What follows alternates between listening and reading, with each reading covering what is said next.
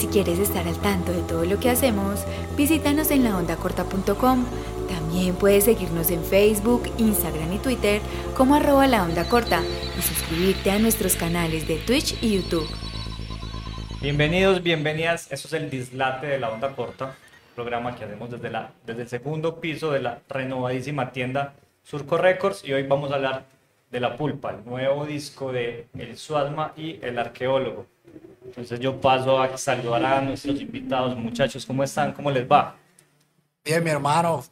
Grato pues estar por acá eh, hoy compartiendo un poquito de, de, de la chamba que estamos haciendo. Recién llegamos de Cartagena, entonces nada, contento de estar por aquí.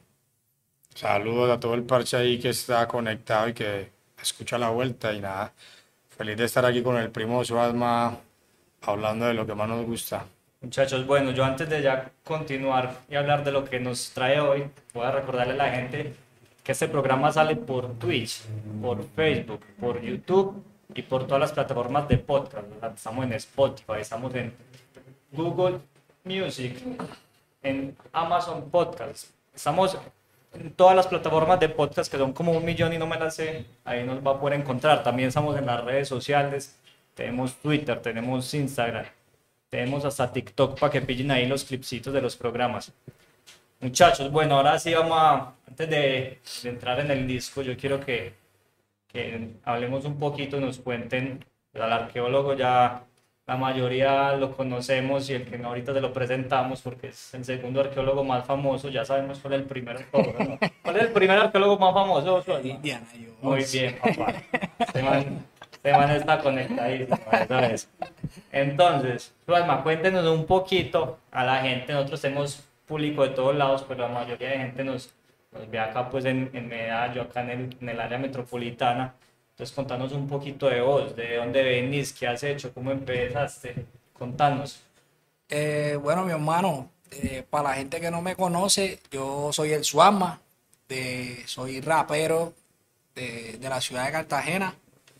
Y digamos que desde hace aproximadamente unos 5 o 6 años tuve la posibilidad como de eh, conocer a, a- al primo Gamba. Empezamos a, digamos como a, digamos a camellar par de cosas, no en sí que tuvieran que ver con el disco, porque inicialmente, eh, digamos lo que abre la puerta a esa posibilidad fue que eh, el alguien estaba camellando con Ari en ese momento, que es otro rapero de, de- Cartagena y que hace parte también de, del Club de la Tinta. Eh, y digamos que durante ese proceso, durante la materialización de lo que fue ese trabajo que estaba haciendo el arque con, con Ari, que fue el Sinsonte, eh, tuve como, como la, digamos, esa posibilidad de, de digamos, em, abrir la puerta, como decía ahorita, para que empezáramos a, a- a darle forma a lo que a lo que ya vendría siendo de la pulpa. Pero que Entonces- usted, usted va muy rápido, hermano, y cuando no va tan rápido se choca, ¿sí o qué? Usted, usted ya, va, usted ya va en el disco y, y yo voy a, antes de que lleguemos por allá, de cómo me conocieron, cómo empezaron a trabajar, contanos un poquito vos, cómo empezaste, cómo En la empezaste música. esto de, de la música, del hip hop, cómo, cómo fue todo, un Bueno, rápidamente. Bueno, realmente es una historia larguita, pero voy a tratar de sintetizarla un poco. Y fue básicamente eh, en el barrio. O sea, en el barrio. Yo vivo en un barrio popular de Cartagena. eh, ¿Qué barrio? eh, el porvenir. el porvenir, ese es, es un- es el, el que sale en, el, en uno de los temas Sí, sobre sí. el porvenir, ¿cierto? Sí, sí, eh, que es un sector de, de, de Olaya Herrera. Y digamos que desde muy pelado siempre me llamó la atención eh, el hecho de que veía por, por, por el barrio pasar grupos de, de chicos y de chicas a un centro cultural cercano de, de- de la casa. Y bueno, inicialmente como el acercamiento fue a través del, del, del breaking, ¿no? Como del, del baile. Vos bail- bailaste, bailabas. Sí, sí, en algún momento, eh, digamos que así fue como empezó la vaina. Empecé a asistir como a esos parches de, de breaking que hacían los pelados y las peladas y tal. Y posteriormente, digamos que convergiendo en esos parches, conocí a otro, a un pana que me dice, hey, ven acá. eh, normalmente nos reunimos también en otro lugar que se llama eh, La Distrital y tal. Eh, vamos a caer por allá un día de esto y digamos que yo en mi inocencia de pelado como que nunca había tenido, digamos, la chance de poder irme lejos del barrio, por así decirlo. Y digamos que en esa, en esa malicia de uno de, de- pelado, yo dije, voy para allá y me fui para allá. Y fue la primera vez como que tuve acercamiento con lo que era el rap. Es decir, eh, ver en Cartagena pelados que rapeaban o en el ejercicio de rapear. Esa fue la primera vez, eso fue como en el 2005, 2006. ¿Tenías cuántos años? Pues ya tenía como 12 años más o menos en ese tiempo. Muy pelado. Estaba pollito, eh, nada de música en ese momento, porque, o sea, para serte sincero, yo nunca tuve como, como, o sea, eso nunca estuvo como que yo, yo quiero hacer música y tal, no. O sea, fue algo como que llegó y luego de eso, pues ya ahí se abrió la, la posibilidad de empezar a entrar en el ejercicio, ya lo demás fue de puro entusiasta y de, de pura necedad, como dice uno. Bueno, entonces, ahora le, le pregunto al arqueólogo, yo sé que por ahí he escuchado que ustedes antes de ese álbum ya habían hecho cositas juntos y que yo te haya escuchado en, en otros temas. ¿Cómo se hace encuentro? O sea, ¿ustedes cómo se conocen o cómo llega el, el- el trabajo juntos? ¿Por, o ¿Por qué? Pues yo personalmente primero conocí a Ari, que lo conocí por medio de un parcero que también rapea de Barranquilla que se llama Yuri. Y, y empecé a camellar con Ari, o sea, como que siempre había trabajado con gente, o sea, en su mayoría de Medallo y uno que otro de Bogotá. Y siempre me ha parecido chimba como poder estar, o sea, como en el rap de Colombia, no solo en el de una ciudad o en general, pues, o sea, no, pensando ni en una ciudad ni en un país y ya, sino en el rap. Y recuerdo que mi primer, la, primera vez que escuché a su alma fue en una canción que yo le produje a Ari, el, el que se llama Puro Bacalao. O sea, yo recuerdo que Ari me mandó eso y para mí era como si estuviera escuchando un sample de la canción, o sea, no parecía alguien cantando, sino como si hubieran sampleado eso. Y le dije, ¿quién es ese pelado? Y me dijo, no, es un valecita de acá de, de Cartagena, es muy pana mío, camella con nosotros y tal. Sea, casi que le quise decir, esa ese parcero hay que... ¿Se gustó de, de Sí, sí, de lo primero, primero que escuché fue el coro de puro bacalao y obviamente el rapeo de él. Y me pareció brutal y como que uno tiene como ese instinto de, de creer o de sentir que algo tiene como potencial. Y, y yo sentía que lo que él estaba haciendo era muy diferente a lo que estaba sonando en el panorama eh, nacional.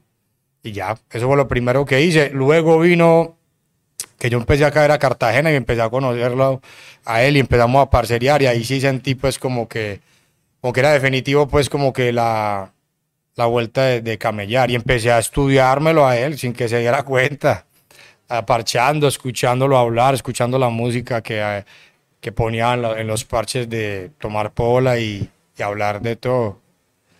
Y sentía eso como que había mucho que hacer ahí y, luego fue que, que se dio la vuelta como de empezar a camellar juntos. Bueno, no, y, es que yo, yo quiero preguntar esto para, para entender de pronto un poquito cómo funciona, digamos, ese mundo de esos trabajos colaborativos, es porque al arqueólogo, digamos, en, en, en su labor, en su profesión, seguramente, pues como beatmaker, como productor, le llegará mucha gente que le dice que quiere que quiere que le haga cosas y que le haga música y habrá plata, no sé. Pero, ¿cómo manejas ese tema? O sea, vos para hacer un álbum tiene que ser que haya un feeling muy brutal o, o decís, no, pues si, si yo le veo futuro al proyecto, yo le meto. ¿Cómo se, ¿Cómo se dan esas cosas? ¿Tienen que ser parceros, no? Para mí, la verdad, como que con la edad, con los años, mejor dicho, se volvió mucho más importante la parcería que antes. Antes era mucho más acelerado. Antes trabajaba con gente que me parecía que era buena rapeando y luego salían con una bobada ahí que yo decía, no era solo rapear. Trabajé con gente que yo dije, rapea bien, pero esa parcero en dos años no va a estar rapeando. Y yo quiero camellar con gente que vaya a estar rapeando. Enfocados, pues. Sí, esa gente que lo tiene más de hobby y se vale. Solo que mi manera de hacerlo es más pasional y religiosa con lo que hace, lo que uno hace. Entonces, para mí lo primero era eso, que me gustara Me tiene que gustar como mucho lo que, lo que escucho y sentir que hay algo especial. Uno solo se puede dejar llevar como por el instinto de uno y la puntería de uno, no hay más. No, es- pensar ni siquiera en plata o en si este pelado va a pegar o no va a pegar. Aquí se piensa como que tanto me gusta a mí, que tanto me mueve a mí lo que hace esa persona. Luego viene como, vamos a parchar a ver qué pasa. Puede que se, le guste mucho lo que hace alguien y cuando se topa con él, pues es todo lo contrario No hay- a lo no que hay- dice. no hay empatía ahí. Exacto. Epa, de hecho, disculpa ahí que te interrumpa, primo. De hecho, yo coincido muchísimo con eso que menciona, menciona Gamba, porque de hecho yo creo que es eso lo que de alguna u otra manera hace que como que se afiance el vínculo, tú sabes, porque eh, no solo había una afinidad desde, digamos, o, una admiración recíproca por lo que cada uno de nosotros hacía, sino que también había una conexión desde, digamos, com- compartida en cuanto a lo que se refiere a la música que escuchamos, por ejemplo.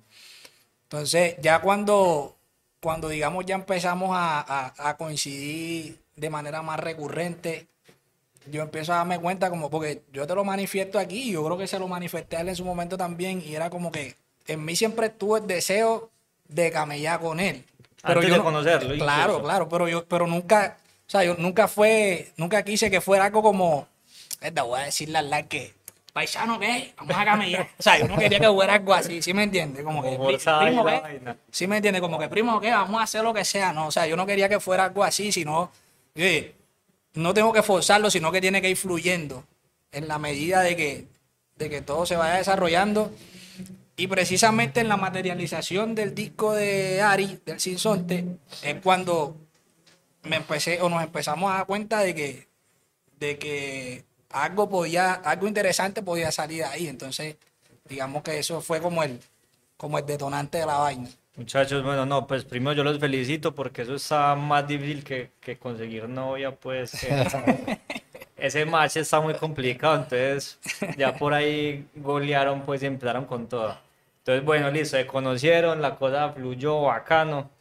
Vos tenías, previo a este disco, tenías, ¿qué, qué tenías? ¿Tenías un álbum anterior? Eh, había sacado anteriormente dos EPs. El primero, que fue Indomesticable, que lo lanzamos, salió en 2016.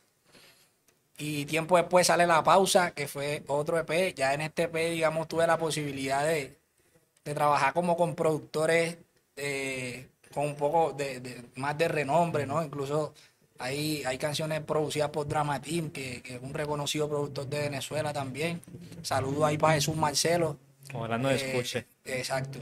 Eh, Te lo mandamos. Te lo mandamos, eso es, que le haga bulla por allá. entonces, nada, tuve la posibilidad de camellar con productores como Drama. eh, en este EP también tuve la posibilidad ahí como de meter mano y tal, porque yo nunca, yo no me considero productor, pero siempre me he considerado como un entusiasta de la producción, ya, porque si- yo personalmente, y con el respeto del primo que está aquí, yo siento que esa es una labor eh, muy, o sea, que, que, que exige un rigor muy, muy amplio y muy fuerte como para yo decir yo soy productor. No, me gusta, eh, meto mano ahí en lo que puedo u opino, pero, pero a día de hoy pues productor no me considero. Entonces también tuve como la posibilidad de meter manito ahí en par de cosas que, que, que salieron. Ok. Y eso fue como lo que, lo, como lo, lo que antecedió a De La Pulpa, que ya viene siendo como mi primer trabajo de larga duración en compañía de, de Larky. Listo, entonces cuando ya ustedes deciden que van a hacer del- este álbum de La Pulpa, ¿cómo es el trabajo? Vos estás en Cartagena y el arqueólogo, arqueólogo acá, ¿cómo trabajan? ¿Viajaron y se encontraron? ¿O Es que yo casi que soy de Cartagena. Para allá, lo que ¿Hijo pasa es que... adoptivo? Él de allá, lo que pasa es que lo, lo, lo bautizaron No, acá. no cuenta, esa, esa historia no me la sé. Que la- No, no, que yo la- me manté, empecé a ir mucho a Cartagena porque me enamoré ahí. Yo soy puro espíritu de sol y playa y empecé a caer a parchar y, y tenía la oportunidad siempre de que si me iba por otro lado fuera de Cartagena, llegaba allá donde ellos y me quedaba dos, tres días ahí, la casa de Jason, con el suama, tomando los chorritos, las polas y aprendiendo entre todos de lo que cada uno estaba haciendo. Y eso, yo creo que eso fue lo más enriquecedor de verdad del proyecto. Yo, retomando un poquito lo que decías ahorita, uno no tiene el tiempo para camellar con tanta gente en realidad, en mi caso. Uno quisiera, pero para lo que uno hace con su grupo y como, como beatmaker, es complicado trabajar con mucha gente y prefiero trabajar con poquita gente para darle todo el amor y todo el tiempo que con mucha gente y, y, empezar como a, a como a, a, a, baratear el trabajo, como que se vuelva fácil o express como beats por como pan caliente para pa la jura. Entonces, cuando caía mucho a Cartagena, todos los parches eran de eso, escuchar música, hablar y proyectar como ideas y vueltas hasta que todo se fue como gestando ya.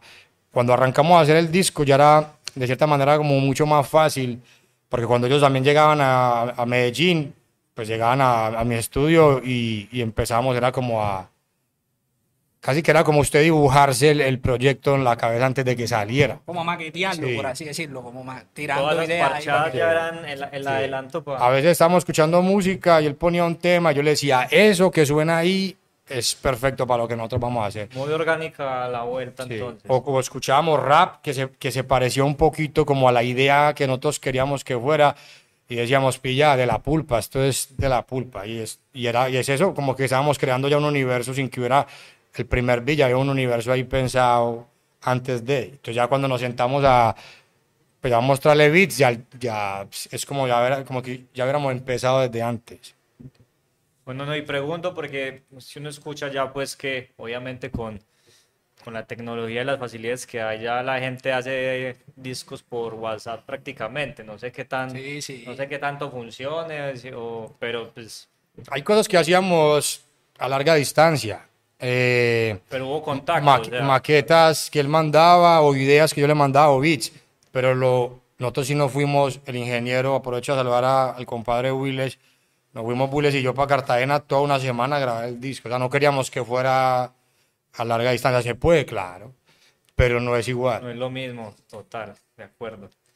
Bueno muchachos, yo acá, vamos a hablar ya del disco como tal, yo acá voy a, voy a ser muy atrevido pues porque yo, a mí me gusta pues el hip hop, pero mi nivel de conocimiento pues es, limitado y de música mucho menos, pero acá donde me ven pues que no tengo pinta, pues me, me gusta, me gusta y he escuchado. Yo cuando le, cuando le di play a esa vuelta, a mí, a mí me, lo primero que me trajo fue nostalgia, les voy a decir por qué y no sé qué dirán sobre eso, y es porque yo no escuchaba hace rato algo, algo como con ese sonido, o sea, son, yo de una viajé como por allá lo que yo escuchaba, por allá como entre el 2006, el 2009 más o menos, pero hace rato no había vuelto a escuchar pues como un hip hop que tuviera como, como tanta influencia pues como de reggae y como de otros ritmos como afros pues o latinos que ya más adelante nos, nos, nos dirán pues qué más, qué más le metieron a eso. Eh, no es porque sea el, el invitado acá, pero a mí, pues el disco me pareció muy brutal y hay algo pues que... que Hoy yo diga que quiero- no. Diga que no. hay algo pues que le, que le decimos a la gente que todavía no ha escuchado y es que el Suasma tiene pues una ventaja que no tienen todos y es que el parcero canta, el parcero no solo rapea, el parcero canta y canta muy sabroso. Y el, y el disco para mí es eso, para mí ha sido un, es un disco de mucho sabor, muy caribeño, pero bueno, ustedes son los, los que saben de la vuelta, entonces cuéntenos a qué suena ese disco. Suéltalo. Suéltalo. Suéltalo. no, pero pilla, para hola. Eh, no, grato, grato escuchar eso porque es bonito, por, por lo menos de, de parte de- de- del público que manifiesta eso, eh, de que, hey, qué bacano eso que lograron con este disco, porque es como, como que suena diferente y tal. Por ejemplo, en, en, digamos, en otra, en otra oportunidad mucha gente nos ha preguntado como que, hey, ven acá, pero eso que hicieron, ¿qué es? O sea, ¿qué es eso? Que ese, decimos, ese- pero- y ese no- género tan raro Sí, exacto, que- como que esa vaina que es y tal. Y yo le digo, no, eso es rap. Lo que pasa es que, o sea, lo que pasa es que lo que hicimos con De La Pulpa fue como que tratamos de incorporar y eso fue algo que él me remarcó muchísimo desde el principio y que yo siempre estuve muy de acuerdo con eso y era como que tenemos que tratar de incorporar sonidos en esto que cuando la gente lo escuche diga que esto es rap del Caribe. O sea, como que, que, suene que suene con un factor diferencial. Nosotros no inventamos ningún género, porque eso hay que aclararlo, porque nunca faltan de pronto la gente que por ahí empieza a decir, no, que es que eso no es rap, o es que esto es rap no sé qué vaina. O, o que este podcast se llama Suadma inventó un head. Ya, No, viral. exacto. Que le ponen pues unos apellidos ahí. Exacto, rap, exacto, esto es entonces- rap no hay qué. No, que esto es, esto es rap tal, no, o sea, eso es eh, rap, es rap eh, de De la... un pelado de Cartagena. Exacto, de, de- de la costa, ya, un man de Cartagena, de la costa, porque en Cartagena y en, y en la costa en general también hay gente que rapea, ¿me entiendes? Pero justamente eso que tú mencionabas también es como una de las, digamos, de las características que hace que suene diferente y es que yo puedo y, y- y afortunadamente y gracias a la vida tengo esa habilidad no solo de poder rapear, sino también de incorporar el canto a lo, a- o alternar el, el rap con el canto. Entonces yo creo que eso de cierta manera también hace que suene muy diferente. Hay, mu- hay muchas melodías ahí y, Sí, y muy sí. bacanas que le dan como le dan como esos, ese matiz pues a las cosas de que no todo el tiempo sea ahí pues la descarga y el- Exacto. Y una, y una anécdota, una anécdota ahí como, como para, digamos, para seguir ahondando un poco en esto de, de- de- ya de la musicalidad, de la sonoridad que logramos con el disco. Y era que, por ejemplo, Gamba, eh, él estuvo, ¿dónde fue que tú me dijiste que había estado? En Palomino. güey? Palomino. Él, él estuvo en Palomino, que eso es en La Guajira, y me dijo, esta primo, estaba por allá, y estábamos pachados, y escuché una musiquita así con una guitarrita, pim, pirini, pim, pim. y él me decía, pero es que yo no sé si esa vaina es champeta y tal. Yo le decía, primo, eso es música africana y tal. Eso debe ser música africana porque la música africana tiene una característica eh, dentro de la infinidad y el universo de ritmos que hay, porque ese es otro viaje. Hay un montón de ritmos que cada uno tiene su- sus características en cuanto a la interpretación y la ejecución. Yo le decía, primo, eso es música africana. Y me decía, qué chimba que podamos, o, o qué, qué gonorrea que podamos implementar o incorporar esos sonidos a lo que queremos hacer nosotros. Yo le decía, claro que se puede. Claro que te firmo. Le decía yo, ya. Digo, vamos a hacerlo real y tal. Y, digamos que por ahí también como que empezaron a aflorar las ideas para lo que queríamos lograr. Sí, yo creo que musicalmente sí es mezclar todo lo que somos, porque también está como la, la, eso en realidad no es solo, como que uno, uno sería muy malo haciendo solo un sonido de alguien si ese sonido no tiene nada que ver con uno. O sea, si me, alguien me pone a hacer dancehall, yo no sabría hacer dancehall, no, y no, y no lo domino. Entonces, así lo, me lo pidan, yo no, yo diría, no, eso hay debe haber gente experta en eso.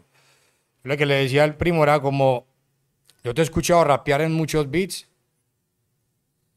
pero no te he escuchado nunca rapear en un beat que tenga como el carácter tuyo, o que tenga como el humor tuyo, o, o lo que, o que tenga como que resuma un poquito todo lo que me mostras y lo que escuchas cuando estamos parchados tomando pola. Entonces le decía, para mí la misión aquí como fundamental es, es crear eso.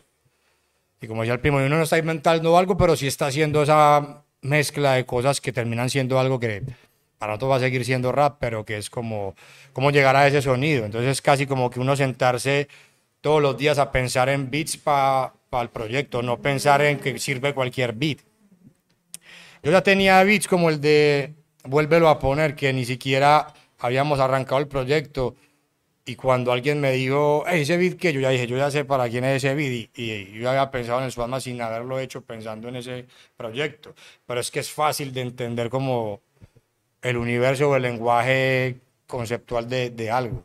Entonces yo creo que para resumir, sí tiene que ver mucho con nosotros. Vuelve, vuelve a poner es, es la, la décima, la décima del disco, ¿cierto? Sí. Es, yo precisamente, es que aquí es cuando uno se empieza a desordenar en estas vueltas, pero Desordenemos. toca, toca soltarla. Que se forme lo que se tenga que formar. Ese es, ese es un tema que, ese es un tema que a mí, así es primo, es un tema que a mí me, me llamó bastante la atención porque pues es, uno reconoció un sampler de un tema muy famoso que es, es- que es un reggae, que es un tema, el de Black Roses, ese es, eh, Pero es hay que, un- ¿sabes un qué? sample ahí muy, muy conocido. Pero es que es Pero como la línea de bajo que tiene Exacto. un montón de temas de reggae legendarios. No es solo ese Ah, ok. tema. Exacto, no Pero es solo- es como el que uno Exacto. El, el que la mayoría reconocemos. Y lo tiene Borgia American, lo tiene ese Barrington, Black- Barrington. Barrington, lo tiene mucha gente. Y, y temas de reggae súper bien. Entonces, Viejísimo, Entonces, bueno, mi pregunta era que es- reconocemos ese sample súper famoso, súper usado.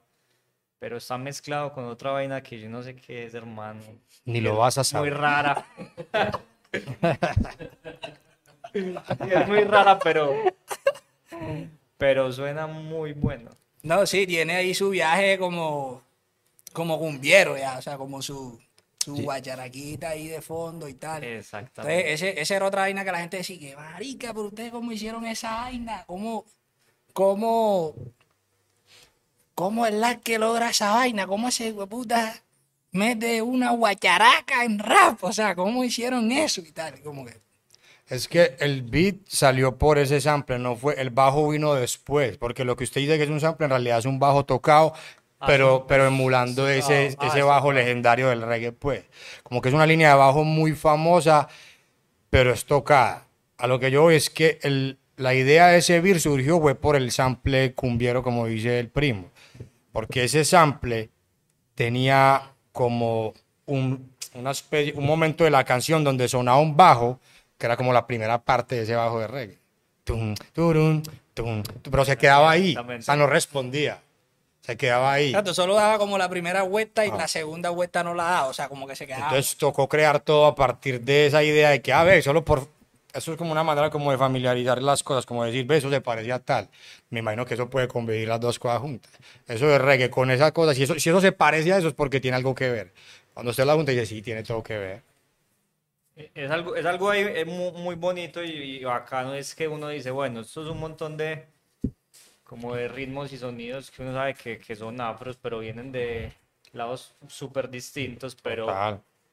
Porque esa es la mata de todo, la de todas las músicas que nosotros escuchamos y hacemos. Exacto, eso, eso que, que acaba de mencionar Gamba es muy importante y es que toda esa música que, que, que hoy uno llama y que no, que latina, que, que tal, compa, toda, toda la música Toda viene, África. toda la música viene de allá, mi hermano. O sea, Todo el crédito para ellos. todo el crédito para pa, pa Mamá África, pues, y hay que respetar ahí, porque esa gente tiene una musicalidad seria, seria y, y digamos que, sobre todo en ciudades como Cartagena y Barranquilla, que, me parece increíble que, digamos, como que hayamos adoptado eso de, como que de atesorar esa música, tanto así que de ahí es donde, o sea, de, de- de la música africana de donde nacen géneros autóctonos como lo es la champeta en Cartagena, ¿me entiendes?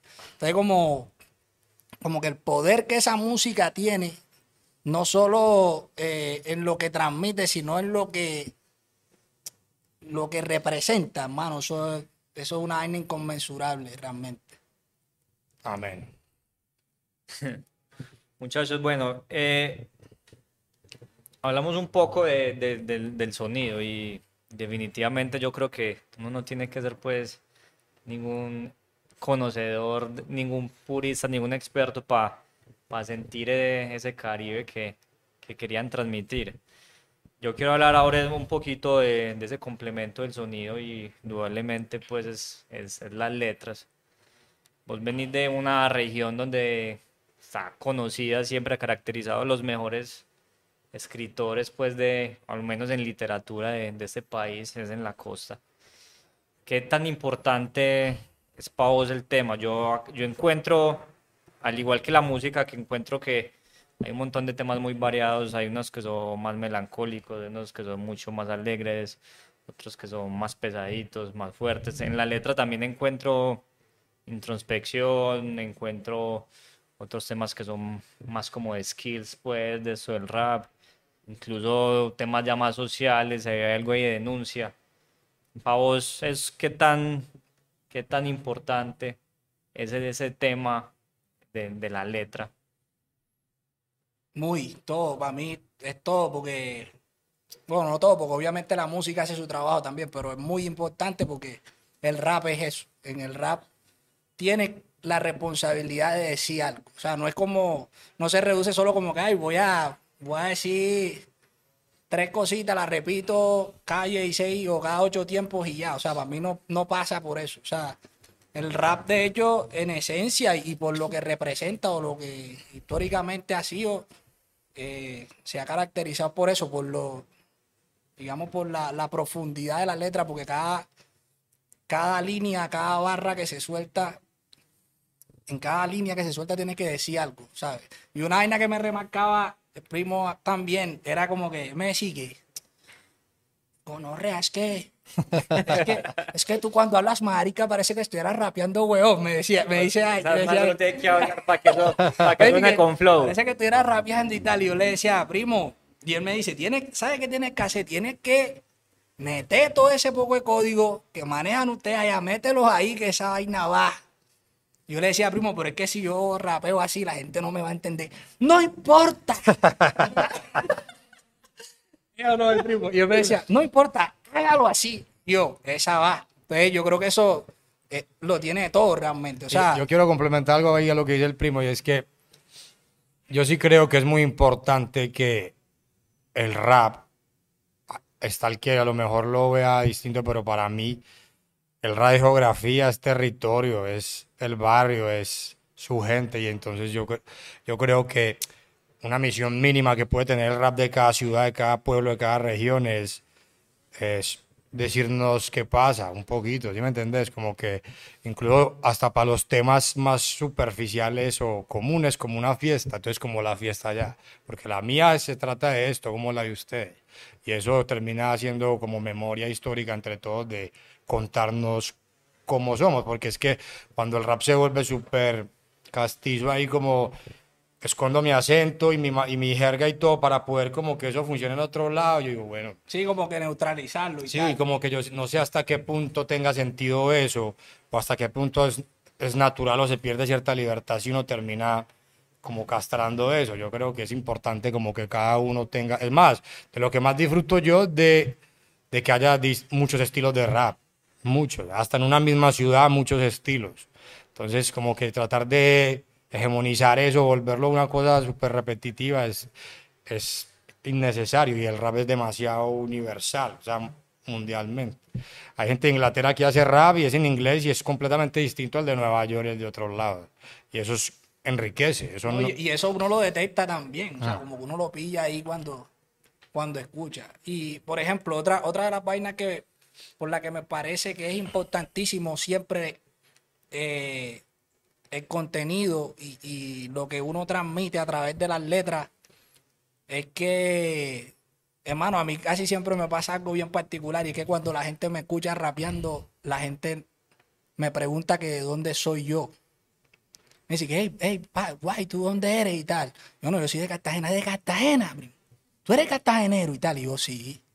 Hey, hermano, yo pensé que tú eras como cubano o de Venezuela, marica, pero yo no.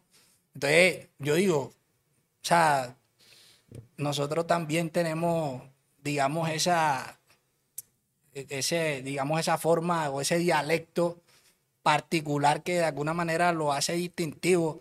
Y, me parece bien raro como que la gente no, de pronto no, no lo, no lo identifique a uno como que es esta valecita de Cartagena que rapea y tal, sino que, hey, ¿tú dónde eres? Hey, yo pensé que eras de otro lado. Entonces, por eso, por eso creo que es importante también Pero eso. probablemente es un tema más de, de desconocimiento, pues yo creo que el que el que conozca el parche en la en Cartagena, yo creo que te escucha pues y te reconoce o no. Que, Sí, pero yo sí creo que tiene que ver con eso que vos decís. El desconocimiento es como que la gente lo compara con lo más común para ellos. Y es innegable que para el que dice eso debe ser muy común el rap de Venezuela o el de Cuba. Quizás sí. No tiene cuando... A mí ya me queda muy fácil. Yo un día iba con un, un man, un taxista, y el man arrancó a hablar y yo le dije, "Vos- de Cartagena, el man dijo, como, eh, Este primera man vez que de- alguien se da cuenta que soy de Cartagena. No, porque hay que, hay que aclarar si al- algún desprevenido, alguien de otro país nos está viendo alguna vaina, pues en Colombia hay mucha costa y, y en cada región de la costa eso es un acento, Sí. un acento Sí, sí, es lo que dice el primo. Yo creo que entre más escuchen no solo el disco, sino raperos de Cartagena, pues va a ser más fácil diferenciar y familiarizarse con eso. Exacto. Porque, por, e, porque, por ejemplo, disculpa que te Dale. interrumpa, acá co- como a modo de paréntesis, tú vas a Cartagena y en Cartagena hay una vaina de que te escuchas a los pelados hablando y que, y que, hey, que, que lo que, maldito tigre, que, que, que- que vamos por los cuartos y tal. Uno allá no habla así, men, ¿sí me entiendes? Y, yo- y todo bien, o sea, hay pelados que hablan así, eso va, porque yo sé que lo hacen Están de puro vacío. los dominicanos, Exacto, fijo. pero, pero, pero, o sea, como que tratan de adoptar otras vainas porque, porque creen que eso es lo que. Ey, es que tenemos que hablar así porque eso es lo que vende, ¿sí me entiendes? Y eso me parece, me parece jodido, mí- porque, a mí porque, también. nosotros, porque nosotros tenemos, nosotros tenemos una jerga también. Nosotros tenemos una jerga que es bonita, papi, que es bacana y que a mucha gente, hay gente que me escucha hablando y dice que si hablar, no, pero no hables así, va. Dicho, pero ¿cómo voy a hablar, primo? Si yo sí es, yo hablo así. Si uno habla así, ¿qué- qué hace, pues? O sea, yo, yo hablo es así, primo, ¿cómo, cómo No, voy a pero, hablar? pero es, es si es charro que, que comercialmente hasta un acento pueda ser parte como de, o sea, como de una vuelta, como un requisito, porque hay gente fingiendo acento puertorriqueño en géneros que uno dice, ¿qué tan necesario es eso? No, O sea, lo hacen tanto que uno dice, ¿en qué momento se normalizó eso? Pero esa industria es tan mercantil, pues, como de vender todo, que te venden el paquete, como... No, a- ustedes, es- el primo dice que es jodido y a mí me parece re jodido porque es una cosa que no solo se da en la música, sino que eso es un lío que nos trajo pues esa globalización y ese bombardeo de información de tantas cosas. Y, y yo también soy muy crítico con eso, aunque, aunque cuando las cosas pasan, pasan y uno qué más hace. Pero yo sí, Sí, me solo quedo... son opiniones, pues. Yo, pero no- yo, por ejemplo, sí me quedo frío cuando escucho los, los pelados de 20 años ahora hablando, es que, güey, que órale, que, que, que onda. Y yo soy como, uy, parce, o sea, Pero es lo que usted dice. Qué vuelta. Todos los peladitos se están criando con influencias mexicanos, argentinos, de otro lado. Es eso, y como el lenguaje es una cosa también que se puede como pegar tan es lo fácil. que consumen todo el tiempo. es muy fácil terminar adoptando hasta palabras y cosas de otra. Que no está, no está tan extraño en realidad, porque con palabras uno sí dice, a mí se me pegan palabras de ellos y ellos mías. Pero es que ya yo, ya yo terminar hablando con acento costeño ya es otra cosa. sí, ese es, ese es otro, es otro nivel. Lo que pasa es que Eso es como yo, imagínate, ya yo el domingo de acá está, y que yo pues gonorrea, mijo. Necesitas este hijo de puta, no, no puedes cruzar de Bosconia porque le cambia el acento una vez. Hay gente así, muchachos, hay gente que habla por teléfono con alguien de otro lado y ya sé que... Pero bueno, nos vamos, nos, me- nos metemos en un lío cultural tremendo que da para mucho tiempo, pero entonces volvamos a centrarnos y aprovechando el ar que me habla de, del estilo, me hablas de los, de los raperos de, de Cartagena. Entonces yo, yo quiero preguntar, yo por ejemplo acá en, en Medallo, yo más o menos, pues yo no digo que va a distinguir el sonido de Medallo, pero del rap, pero digamos que yo sé como que los parches, ¿cierto? Como que este parche, como que así más, más oscurete, y estos beats son así como más jazzudos, no sé qué, estos manes son como más fonqueros, más alegres, uno más o menos identifica así o qué, de dónde viene cada vuelta, pero cómo es la movida en Cartagena, porque yo en Cartagena, yo le soy sincero, conozco al parcero y, y yo de por allá lo que escucho es champet. Yo no sé por allá qué más suena. Entonces mi pregunta es, ¿hay un estilo de rap cartagenero como que uno diga, es que Cartagena suena así? eh, o, o s- el Suazma suena muy a lo de Cartagena, o eso es una cosa ahí que se sale como de, del común, o, o cómo ven el, el- ese tema del rap allá en, en tu, tu ciudad. Bueno, yo, yo creo que el espectro de la musicalidad en cuanto a rap en Cartagena es, es un poco eh, disperso porque tú lo mencionabas ahora, o sea, nosotros tenemos allá un género que es propio, que es la champeta, y de hecho casi siempre la gente eh, me pregunta, ay, ven acá, pero tú por qué haces rap y no haces champeta y tal. Yo digo, ojo, yo, eso no quiere decir que a mí no me guste la champeta, porque yo me crecí en un bar, yo crecí en un barrio donde lo que se escucha 24-7 es champeta, o sea, champeta todo el tiempo. Pero ¿qué pasa? Eh, ahí hay muchos parches de rap, hay pelados que rapean, de hecho hay rap desde mucho tiempo, desde hace mucho tiempo, tanto así que la, la muestra clara, por ejemplo, es Ari. De hecho hay gente que escucha a Ari y, y se pregunta, ¿de dónde es? Yo no, él? no sabía. por Exacto, ejemplo, como que de dónde es él. Entonces, de ahí tú te puedes dar cuenta que, por ejemplo, el rap de Ari eh, suena diferente al rap de Swamp. Y no quiere decir que, que el uno lo haga mejor que el otro, es que tal, no. O sea, pienso que es que el, el, digamos, el, el- lo que yo logré con De La Pulpa, en compañía acá de, de, Primo, fue eso, o sea, como hacer que la gente cuando escuchara el disco dijera, pero es que esto es rap de Cartagena, esto es rap de la costa, esto tiene no solo musicalmente, sino a nivel de, de- de contenido, de liriqueo, tiene, tiene vainas que, que, que uno particularmente no escucha. Y si bien hay muchos pelados que lo hacen, porque yo no soy el primero, allá hay pelados que lo hacen, Solo que en este caso tuvo un plus y es que yo lo hice con el arque, ¿sí me entiendes? Y, pues no, no, podemos ocultar obviamente la, la, trayectoria que él tiene, no solo como, como rapero, con, con, con su grupo, con Alcolírico, sino como productor. Entonces, de alguna u otra manera, eso también eh, es un respaldo que, que, que digamos, me, me, apadrina a mí y hace que eh, musicalmente eso tenga mucha más trascendencia. Pero eh, hay muchos, o sea, hay, hay, muchos pelados allá haciendo rap eh, con la jerga que tú escuchas en De La Pulpa, eh, con, digamos, con, con, un poco más de retórica como lo hace Ari, por ejemplo. Entonces, por eso te digo que es como, como un espectro amplio. Creo que, yo creo que el rap tiene mucho que ver con la persona. Y el rap de Ari suena a Ari. Porque si usted habla con Ari, así habla y así se expresa. Entonces, tiene que ver como, con la persona. Uno no puede todo el tiempo crear como estereotipos de el cartagenero debe ser así o así debe rapear o el país debe rapear así. Hay muchos, muchas maneras de hacer rap en Medellín. Pero yo sí creo que lo que dice él es, es más puntual cuando dice que no todos tienen la posibilidad de salir de allá hacia afuera, o a lo menos que ni siquiera físicamente, sino su música esté sonando afuera. El paisa con el respeto en general, a veces es muy limitado a lo que le pongan. La radio y tal. Muy poquita gente como usted que dice, yo escucho champeta, hace la labor de escarbar. Y eso hace falta muchas veces porque usted se puede estar perdiendo un rap muy brutal solo porque está, no sé, en pueblos o en ciudades que no son como para la gente las principales. Entonces yo sí creo que eso es lo importante como de abrir un poquito el espectro.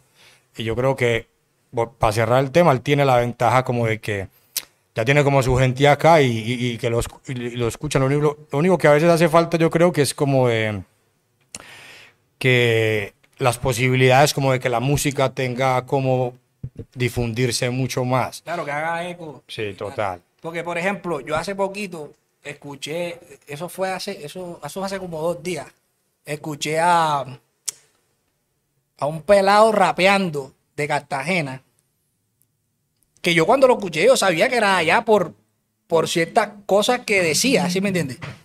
Pero cuando yo escuché a ese pelado rapeando, con la retórica que manejaba, yo decía, no joda, pero... Y, y, es nuevo, o sea, son pelados que son nuevos, y te digo que son nuevos porque nunca antes los había visto en la escena y tal. Y yo decía, no joda, pero... Marica, cuando yo empecé a rapear, yo no rapeaba así, vaya. ¿Sí me entiendes? Digo, estos pelados ahora. Hay mucho que, nivel. Exacto, yo, yo decía, pero esto está serio. Arrancan desde una escala más arriba. Exacto, No, yo, es yo- que es un yo- trabajo ganado. pues. ahora mismo no recuerdo el nombre pelado porque, o sea, no lo recuerdo, lo vi así como de paso, pero yo dije, ven, esto está serio. Y hay gente también, no solo en Cartagena, sino también en Barranquilla, haciendo la chamba, solo que están ahí, Sí, digamos, viviendo proceso. si el rap acá, que así hablando ya en Colombia, que ha tenido un crecimiento grande, pero sigue faltando más.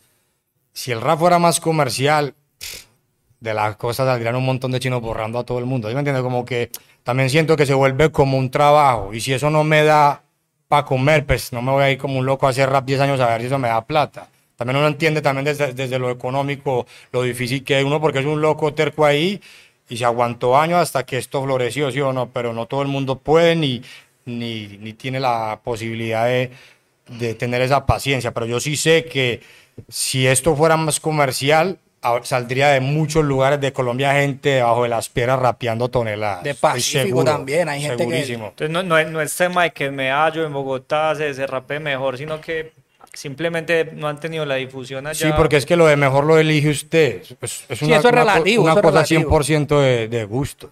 De subjetividad también, exacto. Como, Y como con que- representación. Usted se siente. El rap es una música 100% de representación. Tiene que ver mucho con que te represente a vos. Entonces se vuelve un asunto como de. Ah, ¿te parece bien y estás de acuerdo con mi política y mi vuelta? Es bienvenido, ¿sí me entiendes? No es un buzón de sugerencias, no es como. Deberías de hacer canciones para ir al gimnasio. Es que, como. ¿sí ¿Me entiendes? Como. Yo hago las canciones que me nacen y es casi como una invitación a decir, ¿quién más? está en la mía.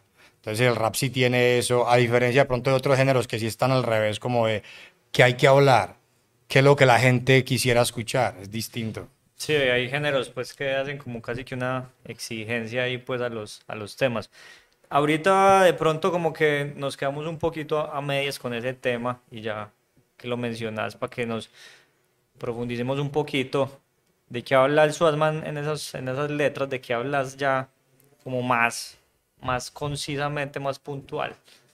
Bueno, en, De la Pulpa, eh, en algún momento me preguntaban como que qué línea narrativa tenía el disco. Y yo decía que ninguna. Y, y es que para mí realmente no es como que existe una línea narrativa, porque si vamos a hablar de línea narrativa, para mí lo que, por ejemplo, línea narrativa para mí es como, como el hilo conductor eh, que digamos a nivel cronológico conecta un principio con un fin. Cuando yo decía que no tiene una línea narrativa, realmente que no la tiene. Lo que sí tiene de la pulpa es una identidad narrativa. ¿Sí? Que es muy diferente, porque yo de la pulpa menciono cosas como. Si no hay un solo Por ejemplo, tema exacto, como en Vuelve a poner, yo, yo digo como. eh, vaina como que. No sé, como. Si hay, si hay que cerrar la calle, aquí tiramos la tapia, se baila el son del reggae, de la champeta y la terapia, que cule vaina, magia. O sea, como que son expresiones que normalmente uno las usa ya y que de pronto en otra parte tú no las escuchas. Eh, la mala pa- paso tombo que son pura falacia. O sea, como que, hey, Pero va- sabes que yo entendía, uno, uno así no sepa esas palabras, uno las relaciona con las de uno de acá. A veces sí toca preguntar algunas como, hey, ¿qué es esto? Ah, bueno, esa sí no la cogí, pero hay unas que uno sí dice, que como que una vez es a puro sentido común, dice, esto fijo tiene que ver con tal cosa. Y sí, exacto. y- Es como, como, por ejemplo, a veces le decía, primo, ¿qué? Háblame cloro y tal. y una, y se ríe ya y me dice que, es que primo, hay una gueva. Digo, no, primo, háblame claro, háblame cloro, ¿sí me entiendes? Y uno allá dice, háblame cloro y tal. Entonces, gente que no, digamos, no está acostumbrada a escuchar eso y lo escucha como que empieza a adoptarlo y dice, esta que háblame cloro y tal. Entonces, digamos que son códigos que están ahí implícitos que de pronto la gente a simple vista no los detecta, pero que de pronto eh, cuando ya uno, como en este caso que lo estamos explicando, le- le- digamos, lo, lo expone, la gente dice como que, ah, ok, ya sé de qué me estás hablando. Pero a veces la gente cree que es que lo que uno está diciendo son puros sinsentidos o vainas ahí para rimar Y por no, rimar. Y ¿Sí no me así la vaina. Exacto, porque, porque rimar es fácil, lo difícil es darle coherencia y cohesión a lo que está rimando. Entonces, eso, eso es un viaje. Bueno, hay algo que yo habla, hablas de la narrativa y, y bueno, y quizás tenga razón en que, en que quizás no exista esa narrativa, pero hay unas cosas que uno sí le quedan pues, de, de tus letras y que uno identifica. Y es algo que a mí me pareció, me vas a dar tu opinión, y es que yo siento que en ese disco vos en tus letras estás muy orgulloso como de ser costeño, de ser cartagenero, pero como que tenés una inconformidad ahí con la ciudad, como que tenés un reclamo, me parece a mí como que como que hay algo ahí que estás queriendo decir, no sé qué, qué tengas para contra eso, es a la ciudad, es al barrio, porque yo, porque hay como cierta, cierta denuncia también en esas letras. Sí, es que, digamos, eh, yo creo que Cartagena es una ciudad y, bueno, en consecuencia cartagenero que, eh, digamos, la historia que tiene detrás eh, ha hecho que mucha gente como que quizá adopte otras cosas, como lo que te decía ahorita de, los pelados que, que, no sé, que, que adoptan ahora que tú los ves hablando y hablan como dominicanos y tal, que eso no está mal, cabe aclararlo. Pero nosotros tenemos, digamos, como que nuestra propia, propia jerga, ¿me entiendes? Entonces, pasa que a raíz de eso, Cartagena tiene como un desarraigo también por lo propio, por lo suyo. Eh, El turismo, De hecho, ¿qué? ¿O cuál es el, no, yo no creo que- La historia. no, yo no creo que sea ah, consecuencia del turismo ni nada de eso, sino que, eh, por ejemplo, cuando estábamos grabando el disco nos pasaron incluso ciertos tipos de situaciones incómodas, que no sé si de pronto tiene caso hablar de eso, pero, Hágale, pero por, ejemplo, cuando, cuando estábamos grabando el disco, yo recuerdo que un par de días nos fuimos para un lugar eh, en la zona norte y tal. Y bueno, estuvimos como en un. Era como un hotel, ¿sí o qué? Es Como- un Airbnb, o sea, como Exacto. que nos quedamos ahí como que terminamos de grabar en un sitio y necesitábamos otro espacio y buscamos ahí como todo el mundo busca y conseguimos un sitio Exacto, conseguimos. muy gomelo. Exacto, conseguimos el lugar ahí y tal. Y llegamos, y bueno, eh, llegamos, todo bien. Al principio como que fue un poco incómodo porque estaban como poniendo algo de, como de trabas para el registro y tal, y yo, nosotros no entendíamos por qué, pero, pero bueno, en fin. El punto fue que eh, llegamos al lugar y tal, y como que no sé si era por la forma en la que íbamos vestidos o no sé qué, pero era como que, hey, aquí no pueden hacer bulla y tal, que no sé qué, que... Porte ilegal de, de pinta, de que cara. tienen que ser muy prudentes, que no sé qué y tal. Yo decía, no, compa, todo bien, igual nosotros venimos a camellar y tal.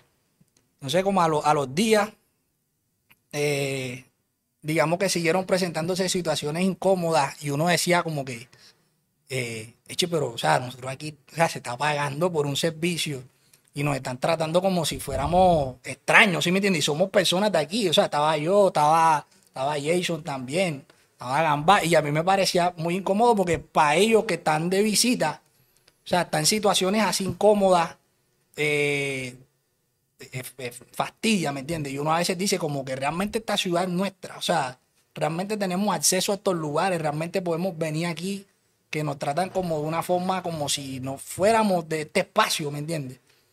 Y luego hablándolo con Gamba me decía como que eso tenemos que meterlo también, o sea, como que no lo pierdas de vista, esto también es importante, sobre todo por la música que hacemos. que decir esas cosas. Sí, Exacto. En un tiro estábamos en, en el hotel. Ellos estaban resolviendo como un guiro ahí con unos porteros, no sé cómo de leer, unos manes ahí. Ya, ya estaban resolviendo un problema justo de eso, que todo el tiempo nos hicieron ver como, usted", pues como si le estorbáramos allá.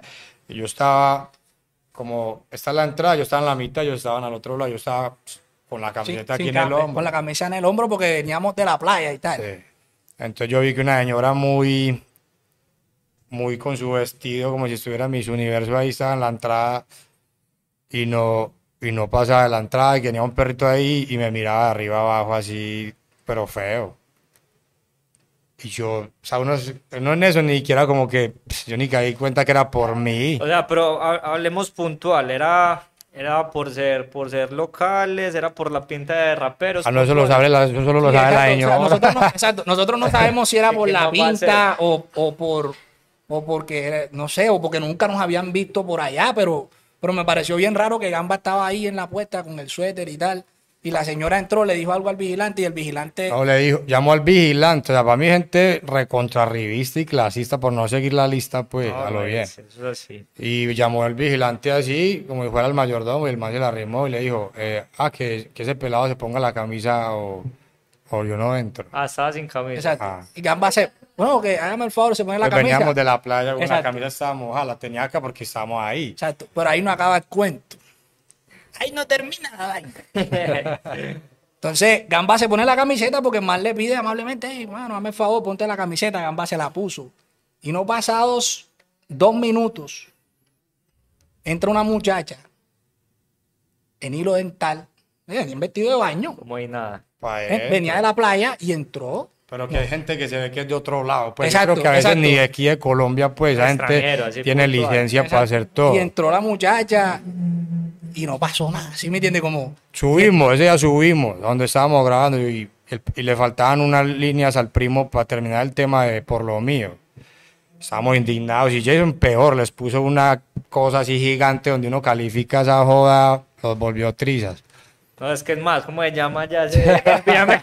para que nadie vaya por allá, no, parce. de- No, por allá no volvemos. Lo que iba a decir para resumir la historia es que, ya que el primo la empezó, la terminamos. Es como, yo estaba súper indignado, todos estábamos muy No, yo- rayados. yo ya porque no- también soy indignado. Claro, estamos uno gastando de las lucas ya sudadas, huevón, y, y- y tratándolo a uno así. La plata Entonces le dije vale. yo, es verdad que vamos a a- descargarlo. vamos a descargarlo ahí, descargarlo vamos ahí, así, había el disco, el disco se va a ir hablando de todo y justo una cosa que, que los afecta tanto a ustedes y a mí, incluso que vengo de Medellín. No, y que lo vivimos todo el tiempo Exacto. realmente, porque nosotros siendo allá nos pasa. Ah, bueno, nos pasó, estaba, estaba el Seba en el centro, y sabe que yo le decía, le estaba contando y le decía, sí, lo que pasa es que aquí la gente lo ve a uno bien vestido y cree que uno no es de aquí. Y no pasó, no pasaron ni 30 segundos, dígalo, primo. Y que, y llegó más y se me arrima y que, hey, San Andrés.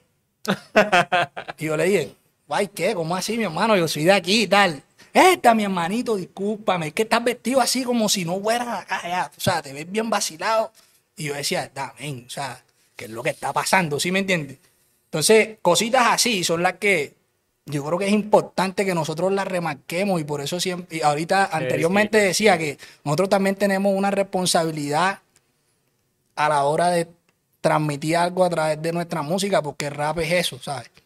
Entonces. Yo creo que eso le puede dar mucha fuerza e impulso a otra gente que también a lo mejor se ha callado vueltas o no ha dicho nada y a, y a manifestarse desde su arte, porque no todo tiene, no todo es rap, no todo es lo que hacemos nosotros. Y yo creo que es importante las voces y, y todo el mundo y la gente todo el tiempo manifestar como su inconformidad o su vuelta, porque es necesario, todos lo vivimos de maneras distintas, pero yo sí creo que el no es la única responsabilidad del rap, porque cada uno le dará la propia, pero sí creo que es una de tantas. Una de muchas. Sí, No, unas claro. dinámicas pesadas, pues muy pelles que, que hay Sí, que, que hay- sí, sí, que hay que decirle, y muy triste, pues que No, yo, y yo espero, y yo espero, eso. con esto no, con esto no quiero decirle a la gente que de pronto tenga la posibilidad de podcast como que no vayan allá, no, o sea, si ven y vayan, No, disfruten. yo digo que no, No, es vaya. que- Eh, No, no, no. Pero, no, porque no es la idea tampoco como decirle a la No, gente, "Ey, no vayan". sí, muchachos. Ah, no, como que, "Ey, no vayan a Cartagena, sí. pero, pero si es como,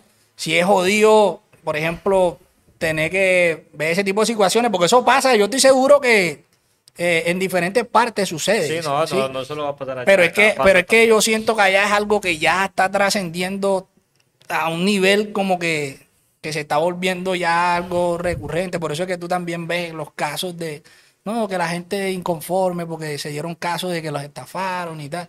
Pero bueno, eso es otro tema. Muchachos, bueno, como ya para ir cerrando, que nos queda poquito tiempo, quiero que me cuenten el disco. ¿Esto, esto sale en físico? ¿Esto tiene vinilo? ¿Esto está a la venta? ¿Solo plataformas? ¿Cómo es la vaina? ¿Dónde la gente lo puede escuchar? ¿Tienen un lanzamiento? Cuéntenme todo eso. Suéltalo. Suéltalo. no, pilla, eh, vamos a, digamos, a sacar disco en físico. De hecho, ya por ahí eh, estamos a la espera de que nos lleguen las copias. Vamos a sacarlo en trae- hay que traerlo acá. Sí, sí, vamos, vamos a sacarlo en sí. De hecho, uno de los planes era eso, pero bueno, hubo inconveniente ahí con, con la cuestión de, de las impresiones, entonces tuvieron que hacer como unas correcciones. Pero bueno, eh, igual lo vamos a tener en nuestras manos para que la gente pueda adquirirlo cuando, cuando lo anunciemos por ahí por las redes. Eh, nada, el disco está disponible en plataformas de la pulpa y en Spotify. Pueden entrar y pillarlo. Eh, y este 28 de octubre, este viernes, vamos a estar haciendo el lanzamiento acá en Medellín. Eh, va a estar el arco, obviamente, va a estar Faceta, va a estar mi compadre Zeta Cruel ahí poniendo los petardos también. Va a ser en Tangamandapio, en Aranjuela, 92, ¿sí o qué? ¡Plu, plu, plu! vamos a estar ahí, vamos a estar ahí eh, soltando los rafagazos para que la gente vaya y pille el show en vivo y se goce la vaina también. Entonces, nada, para todos los que tengan la posibilidad de escuchar y de pillar podcast, caigan por allá que... mm. Viernes, viernes 28 de 28 octubre. de octubre Tangamandapio, Aranjuez. a las... ¿Qué horas? A partir de las 9. nueve de la A noche. partir de A las nueve 8 de la creo que están abiertas las puertas. A, las, a las 8 se abren las puertas. Los que no han comprado entrada, párenle bola a la vaina y compren. La que, que- que cuando escuchen eso ya no hayan entrado. Ya saben pues que tiene el parche No, esperen, no esperen el pa'l Yorindel. No esperen el Yorindel. Compren, aseguren su pescado porque bueno. Entonces, nada, el viernes ya ahí en, en, en Tangamandapio, Fonda Tangamandapio en Aranjuez, vamos a estar por allá. La que soltando los petarditos, vamos a estar gozando por ahí. Bueno, y la gente que te quiera escuchar, la gente que te quiera escribir, mandar un mensaje, saber de vos, decirte algo, dónde te encuentra, dónde te escucha. Tus redes, contactos que usas, que no usas. Bueno, eh, en YouTube se pueden suscribir ahí al canal de, de- de YouTube. Eh, el Suasma, lo pueden buscar L apóstrofe X U A S M A. O sea, yo sé que es un poquito difícil, pero hagan la tarea, háganla. Háganla porque yo sé que Les va a decir, vale la sí, pena. sí, vale, vale la pena y, y- y nada, ojalá que caigan por ahí, escuchen la música, eh, los y las que tengan la posibilidad de caer al evento pleno. Eh, en Spotify también me pueden escuchar como el Suasma, igualito, L apóstrofe X U A S M A, Suasma. Y en Instagram me pueden encontrar también como Suasma MC, Suasma MC.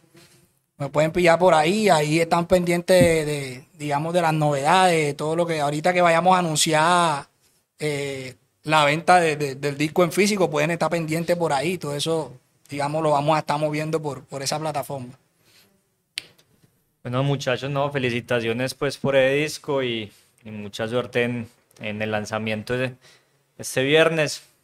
Acá con el arqueólogo, con el Suasma, yo soy Pedro y esto fue el dislate de la onda corta. Nos pillamos la próxima. Todo bien. ¡Wow!